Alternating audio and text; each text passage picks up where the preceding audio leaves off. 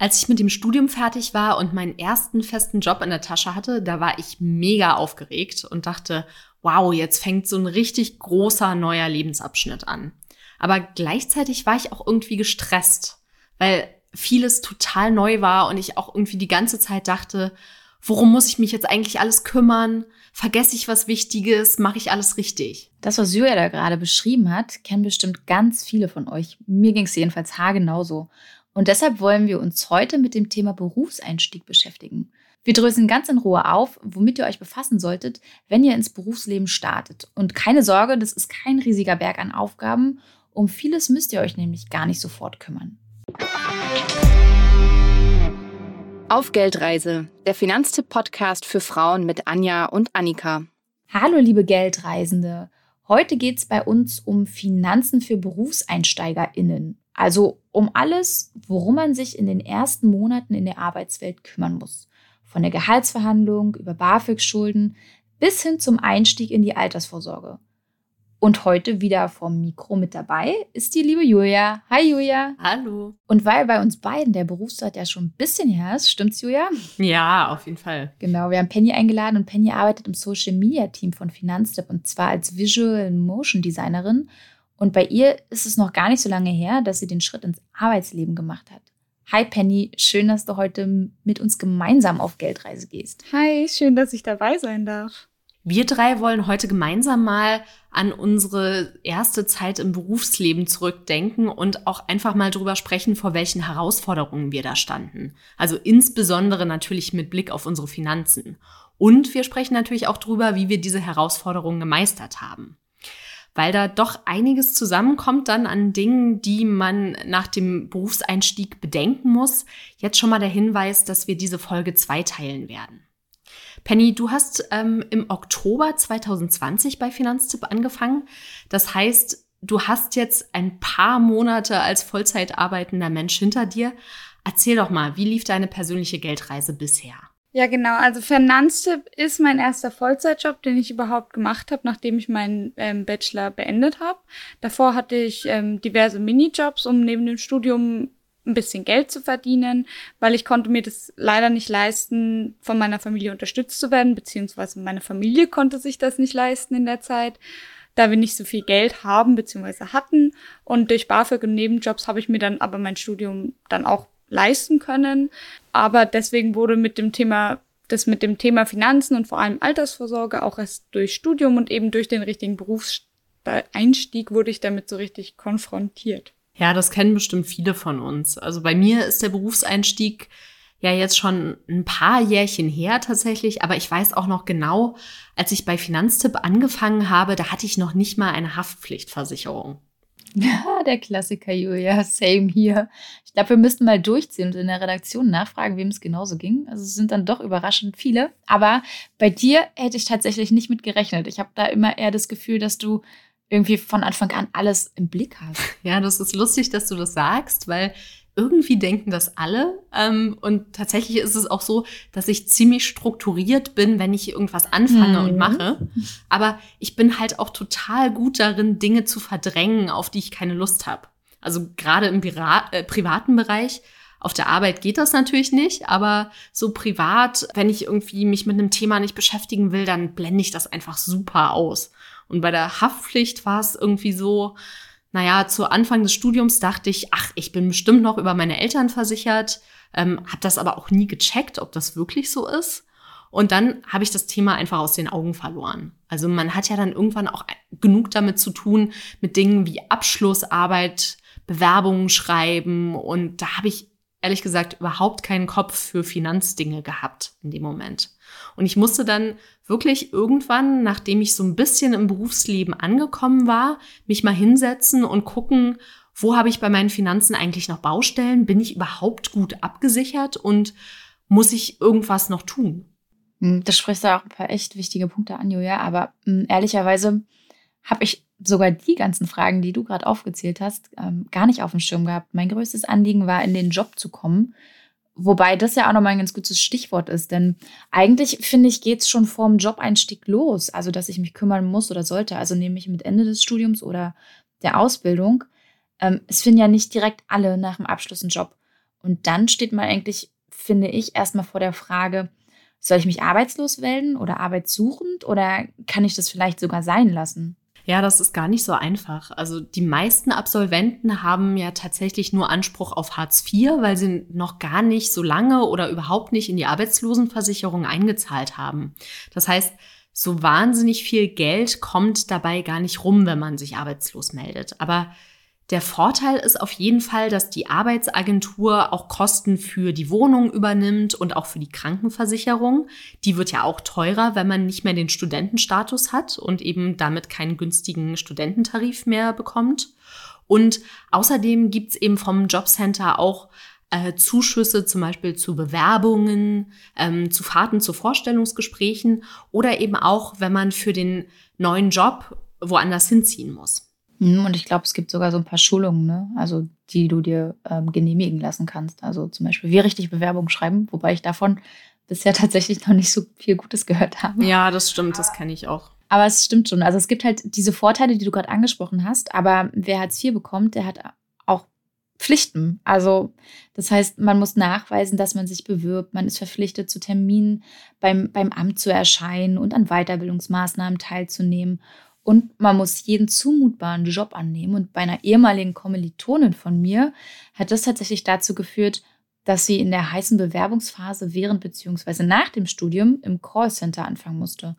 Und die hatten ihr dort so blöde Schichten aufgebrummt, dass sie mehrmals Bewerbungsgespräche verschieben musste, aus Angst, dass ihr gegebenenfalls die Leistungen von der Arbeitsagentur gekürzt werden. Und ihr damaliger Chef, der sah nämlich überhaupt nicht ein, ihr auch nur irgendwie entgegenzukommen und die Arbeitszeiten zu verschieben und hat sie auch immer wieder sehr subtil darauf hingewiesen, dass er im regen Austausch mit der Agentur für Arbeit wäre. Also richtig dreist. Boah, das ist schon ganz schön krass. Also solche Horrorgeschichten kenne ich glücklicherweise nicht aus dem Bekanntenkreis, aber schon so dieses Gefühl, dass auch bestimmte Maßnahmen und Termine beim Amt einfach irgendwie überhaupt nicht als hilfreich empfunden wurden. Aber man muss ja auch sagen, es gibt keine Pflicht, sich nach dem Studium oder der Ausbildung arbeitslos zu melden. Also mhm. das muss man für sich persönlich entscheiden und gucken, was sind da so die Optionen. Ich habe das damals für mich zum Beispiel anders gelöst ähm, in der Bewerbungsphase direkt nach dem Studium. Statt mich arbeitslos zu melden, habe ich mich tatsächlich für ein Zweitstudium eingeschrieben. Und damit konnte ich dann günstig krankenversichert bleiben als Studentin. Und ich habe auch in einem Studentenjob weiter Geld verdient und mir eben so dann meinen Lebensunterhalt finanziert. Und der Vorteil war so ein bisschen für mich, Neben dem Bewerbungen schreiben habe ich tatsächlich auch noch ein paar interessante Vorlesungen an der Uni besucht, also auch noch was gelernt. Für was hast du dich eingeschrieben? Das Fach hieß Europäische Medienwissenschaften. Also ursprünglich habe ich ja Politikwissenschaft studiert und dann dachte ich, ich will ja eh in Richtung Medien was machen. Ähm, da schaue ich mir dann nochmal so ein passendes Fach an und da gab es tatsächlich auch ein paar ganz coole Seminare, ähm, wo es auch um so Sachen wie irgendwie Photoshop oder Adobe InDesign und solche äh, Tools ging irgendwie, was mir tatsächlich echt was gebracht hat. Also das finde ich ganz cool. Penny, ging es für dich nach dem Studium direkt in den Job oder musstest du auch noch ein bisschen Zeit überbrücken? Also ich habe direkt in den Job gestartet. Ich wollte eigentlich nach dem Bachelor erstmal vier Wochen verreisen, aber das war mir dann leider nicht mehr möglich. Hat, hat dir da Corona einen Strich durch die Rechnung gemacht? Ja, genau. Also die Reise war lange geplant, aber dann musste ich sie leider absagen. Oh Mist, wo wolltest du hin? Eigentlich wollte ich nach Korea für vier Wochen. Oh, geil. Das wäre cool gewesen. Ja, das, das ist ja super schade, dass das nicht geklappt hat. Aber grundsätzlich ist natürlich so ein nahtloser Übergang jetzt wie bei dir von Studium zu Job irgendwie der absolute Optimalfall. Ähm, wie wie war es denn bei dir, als du dich beworben hast und dann auch irgendwie Jobs in Aussicht hattest? Was war da so die größte Herausforderung für dich? Also allgemein beim Bewerbungsschreiben und dann eben auch in den Bewerbungsgesprächen, wenn es ums Gehalt ging. Also in Bewerbungsschreiben muss man das ja schon angeben, was man denn möchte für ein Gehalt. Und dann geht es im Endeffekt nochmal darum, sobald man einen Job hat, da nochmal zu verhandeln, was man denn überhaupt für ein Gehalt bekommt. Ähm, ich, man möchte da ja nicht überheblich wirken, aber man möchte natürlich auch nicht eine also man möchte natürlich eine angemessene Vergütung erhalten und nicht unterbezahlt werden. Also das ist so ein feiner Grad, der sehr schwierig zu meistern war. Das ist auch ein total wichtiges Thema, zu dem wir auch schon eine Folge gemacht haben.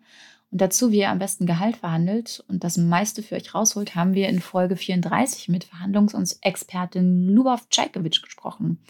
Das ganze Interview mit all ihren Tipps verlinken wir euch in den Show Notes. Penny, ich vermute mal, du hast es nicht gehört. das Interview, ich glaube, das gab es damals auch noch gar nicht. Aber was hat dir denn geholfen, rauszufinden, was als Einstiegsgehalt angemessen ist? Ja, so ein Interview wäre natürlich praktisch gewesen, wenn ich sowas hätte anhören können.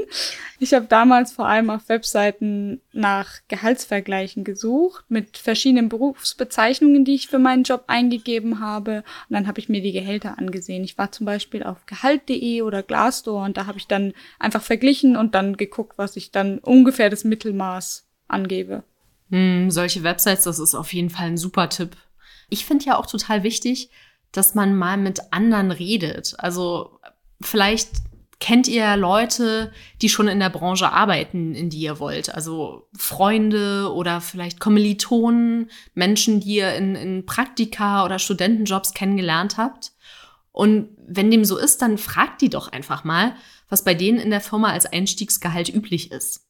Also, oder auch vielleicht, wenn ihr andere kennt, die sich gerade ebenfalls bewerben, dann tauscht euch aus, Sprecht mal drüber, vielleicht was in den Bewerbungsgesprächen als Gehalt angeboten wurde. Und noch ein Tipp, den ich total hilfreich fand, ist, es, man kann sich super gut an Tarifverträgen orientieren. Die gibt's in ganz vielen Branchen und selbst wenn euer Arbeitgeber keinen Tariflohn bezahlt, dann habt ihr zumindest eine Größenordnung, an der ihr euch bei den Verhandlungen orientieren könnt. Also jetzt bei unserem Beispiel zum Beispiel für die Online-Medienbranche, da gibt es keine Tarifverträge, aber es gibt eben Tarifverträge für Zeitungen und auch für Zeitschriften. Und wenn man sich die anschaut, dann hat man zum Beispiel so ungefähr ein Gefühl dafür, was nach dem Tarif ein Einstiegsgehalt für eine Redakteurin wäre. Und daran kann man sich dann eben orientieren, wenn man äh, mit dem potenziellen Arbeitgeber auch übers Gehalt verhandelt. Und wenn ihr dann einen Job gefunden habt und das Gehalt auch hoffentlich passt, braucht euer Arbeitgeber, eure Arbeitgeberin zum Jobstart ein paar Unterlagen von euch. Also die Steueridentifikationsnummer, die habt ihr wahrscheinlich irgendwann mal automatisch zugeschickt bekommen. Die Sozialversicherungsnummer, die gibt es von der Rentenversicherung per Post. Und eine Mitgliedsbescheinigung der Krankenkasse. Die kann man aber mittlerweile auch bei vielen Kassen online anfordern. Und falls ihr irgendwelche Schwierigkeiten mit dem Papierkram haben solltet, fragt einfach mal in der Personalabteilung Teilung eurer Firma nach. Die helfen euch da bestimmt auch gerne weiter. Ja, und damit ist dann eigentlich auch schon alles erledigt, was im allerersten Schritt ganz wichtig ist. Dann heißt es, sich einfach auf der Arbeit einleben und mal so richtig ankommen im Job und natürlich aufs erste Gehalt warten. Penny, wie war das für dich, als das erste Mal Gehalt aufs Konto kam? Mm, also da ich schon viele Nebenjobs oder beziehungsweise Minijobs hatte, war es nicht ganz so aufregend, da ich irgendwie dran gewohnt war, regelmäßig schon Geld zu bekommen. Aber es ist trotzdem nochmal ein ganz anderes Gefühl, da der Betrag höher ist, beziehungsweise auch mehr Steuern abgezogen werden und so weiter, als bei einem einfachen Minijob. Hm, ja, das finde ich auch. Also wenn da plötzlich dann mal so eine ordentlich große Zahl auch steht beim Gehaltseingang, irgendwie, das ist schon ein cooles Gefühl. Hast du irgendwelche Träume, Ziele, die du dir jetzt verwirklichen willst nach dem Berufseinstieg? Also ich habe während der ganzen Studiums- und Schulzeit konnte ich meinen Führerschein aus ähm, finanziellen Gründen eben nicht machen. Deswegen hab, spare ich jetzt dafür an. Und im Endeffekt möchte ich meine Korea-Reise noch vergrößern und deswegen spare ich dafür auch noch zusätzlich. Ja, das ist bestimmt eine gute Idee, das, das nochmal dann nachzuholen, wenn endlich das äh, mit der Pandemie alles ein bisschen vorbei ist. Ja. Für viele ist es ja eine ganz neue Situation, wenn zum ersten Mal richtig Geld ja, auf, dem, auf dem Konto ist. Da will man sich natürlich auch mal ein paar Träume erfüllen und was gönnen. Und da passiert es dann auch schnell, dass am Ende des Monats gar nicht mehr so viel auf dem Konto ist, obwohl viel mehr Geld reinkommt als im Studium. Damit ihr eure Finanzen nicht komplett aus den Augen verliert, solltet ihr in den ersten Monaten mal gucken, wie viel überhaupt übrig bleibt von eurem Gehalt. Also wie viel Geld kommt aufs Konto, welche Fixkosten habt ihr, wie viel geht also wieder ab und so weiter. Ja, da hilft tatsächlich das gute alte Haushaltsbuch. Also einfach mal drei Monate Einnahmen und Ausgaben aufschreiben. Das geht entweder natürlich mit Papier und Stift oder es gibt auch mittlerweile Apps dafür, zum Beispiel Money Manager oder Say Money. Hm, Annika und ich, wir haben das ja auch ähm, mit dem Haushaltsbuch gemacht zu Beginn unserer Geldreise. Und das war tatsächlich ziemlich hilfreich. Ich habe sogar die ein oder andere Leiche im Keller entdeckt. Und die, die uns seit Stunde null zuhören, die wissen es auch schon. Aber ich sage da nur Streaming-Abo. Hast du da Erfahrungen mit, mit Haushaltsbuch führen, Penny? Also Haushaltsbuch führen im klassischen Sinne jetzt nicht ganz. Vor allem am Anfang des Studiums habe ich natürlich auf meine Einnahmen und Ausgaben geachtet und viel versucht dabei zu sparen, weil ich lebe ja und studiere und arbeite jetzt in München und das ist hier leider nicht ganz so billig. Allgemein versuche ich aber mindestens einmal im Jahr trotzdem zu schauen, welche Ausgaben ich mir noch monatlich sparen kann. Und was sind das dann so für Ausgaben, wo du, wo du irgendwie dann drauf guckst und sagst, oh, muss nicht sein, kann ich mir eigentlich auch sparen? Also ich vergleiche zum Beispiel in Monaten, wo ich zum Beispiel sehr viel fürs Essen oder so ausgegeben habe, dann merke ich, oh, ich habe sehr viel Essen bestellt und das finde ich zum Teil auch ein bisschen unnötig. Oder eben auch, ich schaue, okay, welche Streaming-Dienste benutze ich noch oder allgemein Abonnements habe ich gerade, die ich aber im Endeffekt seit, keine Ahnung, einem halben Jahr zum Beispiel nicht nutze. Mm, das mit dem zu viel Essen bestellt, das kenne ich auch total gut aus Corona-Zeiten tatsächlich. Es hat aber auch keiner mehr Bock, die ganze Zeit zu kochen. Ja. Also mir geht's voll. so, ehrlicherweise. Ich koche gerne, aber wenn du es tagtäglich machst und machen musst, dann bist du auch total froh für ein bisschen ähm, Erleichterung, ehrlicherweise. Hm. Ja, ich habe da letztens auch gedacht, puh, ich muss mich da jetzt mal so wieder ein bisschen einschränken. Ich finde, man muss das ja mit den Einnahmen und Ausgaben angucken, auch gar nicht so wahnsinnig kleinteilig machen. Also äh, für mich persönlich finde ich es wichtig, ab und zu mal alle regelmäßigen Ausgaben aufzuschreiben. Also zum Beispiel, was weiß ich, Miete, Strom, Handy, alles, was geht so monatlich immer ab, um einfach dann auch zu wissen, wie viel Budget ich überhaupt zur freien Verfügung habe. Also wenn man das von meinem Gehalt abzieht, die regelmäßigen Ausgaben, was bleibt mir noch übrig? Weil dann ist es für mich deutlich einfacher, mir ein realistisches Sparziel zu setzen für jeden Monat. Also was, was sollte irgendwie noch übrig bleiben? Klar, gebe ich auch noch Geld aus für alles, was Spaß macht, aber ich kann mir dann trotzdem überlegen, wie viel Geld irgendwie doch noch auf dem Konto sein sollte am Ende des Monats. Aber um jetzt wirklich alles im Detail aufzuschreiben, also was ich für Essen gehen, für Kino, für Einkaufen und so weiter ausgebe, da bin ich ehrlich gesagt zu faul. Also das würde ich tatsächlich nur machen, wenn am Ende des Monats immer weniger übrig bleibt, als ich eigentlich gedacht hätte. Dann würde ich auf jeden Fall mal gucken, okay, wo geht genau das Geld hin? Ähm, warum habe ich am Ende des Monats nur so wenig? Hm, und es gibt ja auch nochmal einen ganz netten Nebeneffekt, wenn man die Kontoauszüge auch nach regelmäßigen Ausgaben durchguckt, ne, einem fallen nämlich auch manchmal total unnötige Kosten auf, die man, die man vorher übersehen hat. Also gerade in der Zeit nach dem Berufseinstieg passiert das ja oft. Also in der Ausbildung oder im Studium kriegt man in vielen Bereichen hm, Dinge gratis oder günstiger und das fällt dann einfach weg und, und wenn man arbeitet und dann am besten merkt man es auch nicht und dann zahlt man aber doch fleißig mehr. Ja, Stichwort Girokonto und Kreditkarte zum Beispiel. Die bekommen ja Studierende und auch Azubis bei ganz vielen Banken gratis. Also ich war immer bei der Sparkasse und ich bin tatsächlich auch erst gewechselt, als die dann irgendwann angefangen haben, natürlich nach dem Berufseinstieg mir Kontoführungsgebühren abzubuchen.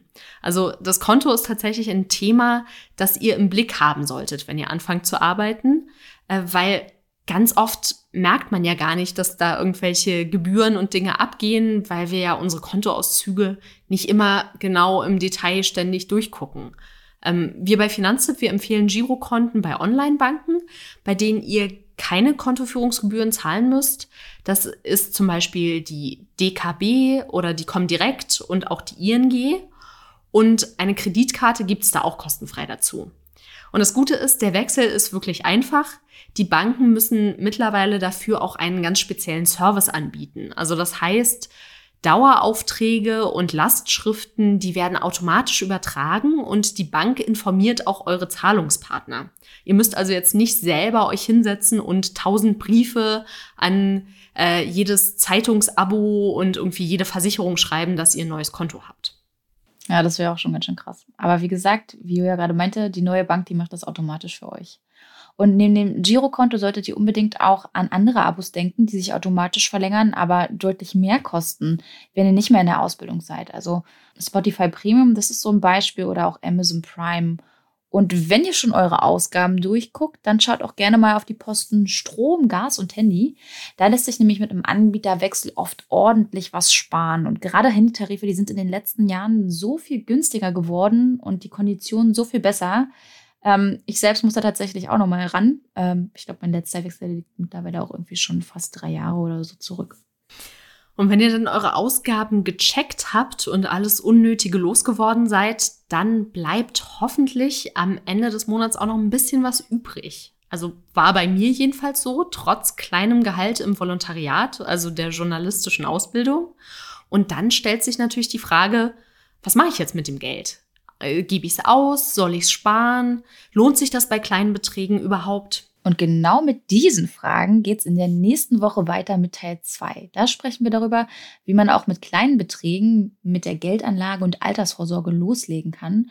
Wir schauen uns außerdem an, was man beachten muss, wenn es darum geht, das BAföG zurückzuzahlen. Und Penny und ich, wir können da auch aus eigener Erfahrung berichten. Und wir haben auch noch einen Steuertipp für euch, mit dem ihr vielleicht dafür sorgen könnt, dass ihr in den ersten Berufsjahren deutlich weniger Steuern zahlen müsst. Ja, ich würde sagen, bis nächste Woche. Wir freuen uns auf euch. Tschüss. Ciao. Ciao.